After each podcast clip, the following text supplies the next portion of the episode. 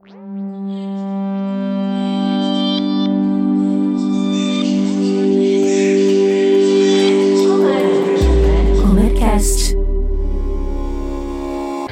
Olá, eu sou o Renato Augusto Melconian. E eu sou a Patrícia Reis. E esse é o Comercast, o podcast de conteúdos do setor elétrico. Toda semana entrevistamos um especialista da Comerc sobre um assunto que está em alta e também falamos as principais notícias do setor. No episódio passado, explicamos como funciona a sazonalização para contratos de compra e venda de energia no Mercado Livre. Agora, vamos falar sobre sazonalização de garantia física para geradores de energia. Consideramos a sazonalização de garantia garantia física para duas finalidades: lastro e alocação no MRE, que é o mecanismo de realocação de energia. Essa segunda finalidade é exclusiva para usinas hidrelétricas que participam do mecanismo. Já a sazonalização para composição de lastro é feita para todas as usinas que têm garantia física, hidrelétricas ou não. Mas, Paty, antes da gente seguir, é importante explicar rapidamente esses dois conceitos: sazonalização e garantia física. Ah, sim, Rê, vamos lá. A sazonalização é o processo de alocação mensal de um montante anual de energia elétrica. E a garantia física é a quantidade máxima de energia que o gerador pode comercializar, de acordo com as regras vigentes determinadas pela Agência Nacional de Energia Elétrica em dezembro de 2020, a alocação dos montantes contratuais para a sazonalização de garantia física do MRE tem como base a geração média mensal das usinas hidroelétricas, participantes do mecanismo de realocação de energia nos últimos anos. Essas usinas deverão sazonalizar sua garantia física respeitando o intervalo de 80% a 120% da geração média mensal dos últimos cinco anos de todas as hidrelétricas participantes do mecanismo. Vale lembrar que a sazonalização deve ser feita em uma única etapa anual. Já a sazonalização para a composição de lastro está diretamente ligada à estratégia de venda do gerador. O responsável pelo planejamento deve analisar os contratos firmados com os clientes e distribuir a garantia física em montantes mensais, de forma que não ultrapasse o que foi acordado para o ano. Vale ressaltar que a sazonalização atualização de geradores é realizada uma vez por ano, como já falamos, quando o gerador ou a gestora deve inserir os dados no site da CCE até a data limite. E a época de estabelecer esse acordo contratual está chegando. É logo mais em dezembro. Para falar sobre esse tema, o Comercast convidou o Vitor de Castro, analista de gestão de geradores aqui da Comerc Energia. Vitor, para começar, conta pra gente quem é você, sua formação, carreira e trajetória aqui na Comerc Energia. Fala Patrícia, tudo bem? Primeiramente, gostaria de agradecer o convite de estar participando aqui do Comercast, é um prazer. Eu sou formado em engenharia ambiental e tanto a minha carreira quanto a minha trajetória aqui na Comerc, elas tiveram início lá em 2018 quando entrei de estagiário na equipe de gestão de geradores, que eu faço parte até hoje. No começo eu tinha mais interface com usinas solares e eólicas, e mais recentemente, com a estruturação da área, eu acabei aprofundando um pouco mais também nas outras fontes, termoelétrica e hidráulica. Legal, Vitor. Imagina, prazer é nosso em recebê-lo. Bom, na introdução, falamos de forma geral sobre as finalidades da sazonalização para geradores, mas gostaria que você nos explicasse um pouco mais sobre as características e diferenças entre a sazonalização de garantia física para lastro e para a alocação no MRE. É, a sazonalização de lastro, como vocês já adiantaram, é a distribuição mensal do montante que vai poder ser comercializado, ou seja, o lastro de cada usina, com base na garantia física que ela tem publicada pelo Ministério. O processo ele é realizado por todos os geradores que têm essa garantia física publicada. E caso ele não faça declaração no tempo estipulado pela CCE, a CCE vai processar essa sazonalização de forma flat, ou seja, proporcional à quantidade de horas de cada mês. Já a sazonalização para fins de alocação no MRE, ela é exclusiva para quem é, é gerador hidrelétrico participante do mecanismo de realocação de energias. Né? E a finalidade dessa sazonalização é para o cálculo e distribuição da energia no mecanismo. O montante total a ser distribuído ele vai ser o mesmo, tanto na sazonalização para fins de lastro quanto para fins de MRE, tendo em vista que a base deles é a garantia física publicada.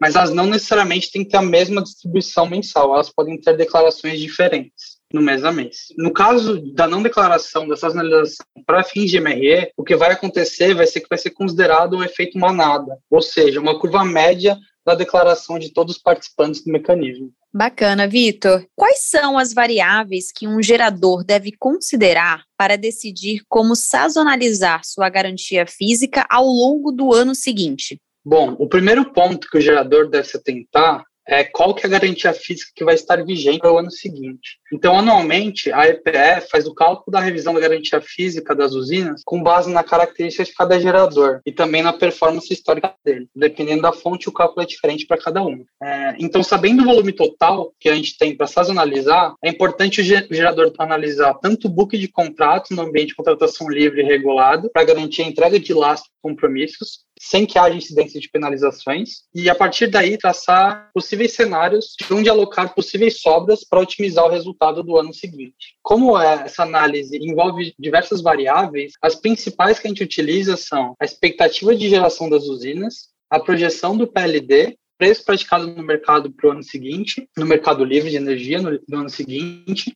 e a projeção do GSF para as usinas que participam do MRE. Entendi, Vitor. Explica para gente como a Comerc apoia os clientes no processo de sazonalização e quais são as ferramentas. Bom, a equipe de geradores presta auxílio, auxílio para os clientes, desde o entendimento do processo da sazonalização, na elaboração de cenários de acordo com a necessidade e perfil de cada cliente, ou seja, o qual, qual o apetite e risco dele, se ele é mais conservador, se ele tem um perfil mais arrojado, a gente leva isso em conta também na elaboração desses cenários, e a gente também toma o cuidado de seguir todas as diretrizes das regras de comercialização e os procedimentos da CCE. Então é sempre importante também ficar ligado nas alterações de regra de um ano para o outro. E por fim, a gente também é responsável pela inclusão das informações no sistema da CCE. Bom, aqui no Grupo Comerc Energia, nós temos a consultoria da Megawatt Energy. E, dentre todos os serviços oferecidos, temos os relatórios que são produzidos por eles. Vitor, você consegue nos falar um pouquinho sobre como e quais os relatórios que podem auxiliar na tomada de decisão por parte dos geradores? Os principais estudos que a gente utiliza na Megawatt, que auxiliam os geradores na tomada de decisão da sazonalização, são principalmente os estudos de PLD e GSF, já que são variáveis muito voláteis. Como a disponibilização desses relatórios é semanal, isso auxilia a gente a ir atualizando esses cenários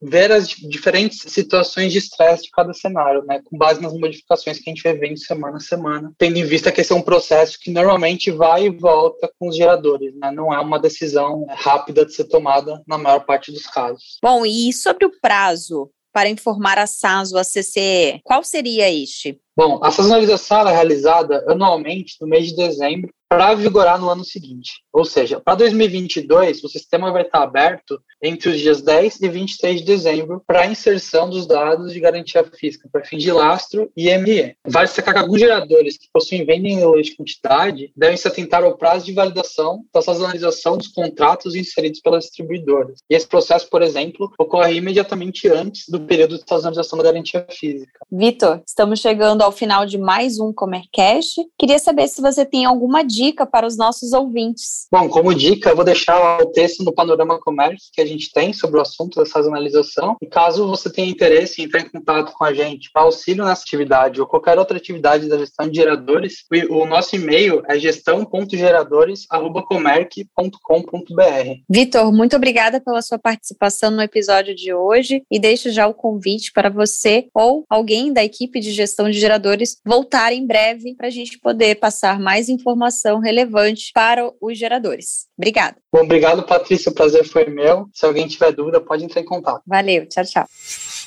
A Agência Nacional de Energia Elétrica realizou no dia 25 de outubro o leilão emergencial para contratar energia de reserva. O certame, chamado de Procedimento Competitivo Simplificado, terminou com a negociação de 775,8 megawatts médios e 1,22 gigawatts de potência. Ao todo, foram contratados 17 projetos, sendo 14 usinas térmicas a gás natural, uma térmica a biomassa e duas usinas solares. O deságio médio da concorrência foi de 1 1,2%. A contratação de energia de reserva pela Câmara de Comercialização de Energia Elétrica, por meio do leilão simplificado, visa auxiliar a recuperação das usinas hidroelétricas, afetadas pela estiagem registrada neste ano. Os contratos fechados no leilão prevêem suprimento entre 1 de maio de 2022 e 31 de dezembro de 2025. A agenda de leilões de energia elétrica deste ano prevê mais um certame que será realizado no dia 21 de dezembro. Trata-se do leilão de reserva de capacidade que vai contar com dois produtos distintos: energia para entrada em operação a partir de janeiro de 2027 e potência a partir de julho de 2026. De acordo com a portaria número 29 do Ministério de Minas e Energia, publicada em 20 de outubro, poderão participar do leilão empreendimentos termoelétricos novos e existentes. Foram cadastrados na empresa de pesquisa energética 132 projetos de fontes como gás, carvão e óleo diesel. A Associação Brasileira de Energia Fotovoltaica informa que o Brasil acaba de ultrapassar a marca de 11 gigawatts de potência operacional de fonte solar. Esse volume soma usinas de grande porte e sistemas de pequeno e médio porte instalados em telhados, fachadas e terrenos. O mercado de energia solar cresceu cerca de 55% no país esse ano, na comparação com 2020. A tecnologia tem atraído consumidores que tentam fugir dos reajustes frequentes das tarifas de energia elétrica. Hoje, a produção de energia solar representa cerca de 2% da matriz brasileira.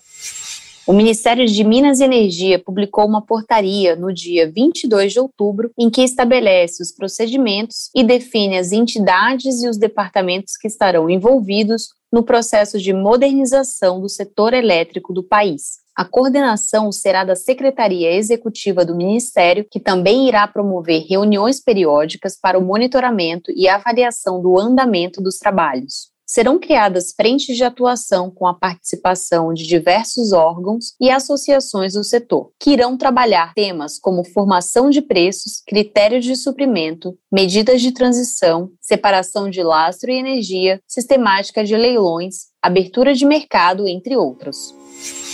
Para ficar informado sobre as notícias do setor, acesse megawatt.energy. E para conhecer mais sobre as soluções em energia que oferecemos, acesse comerc.com.br.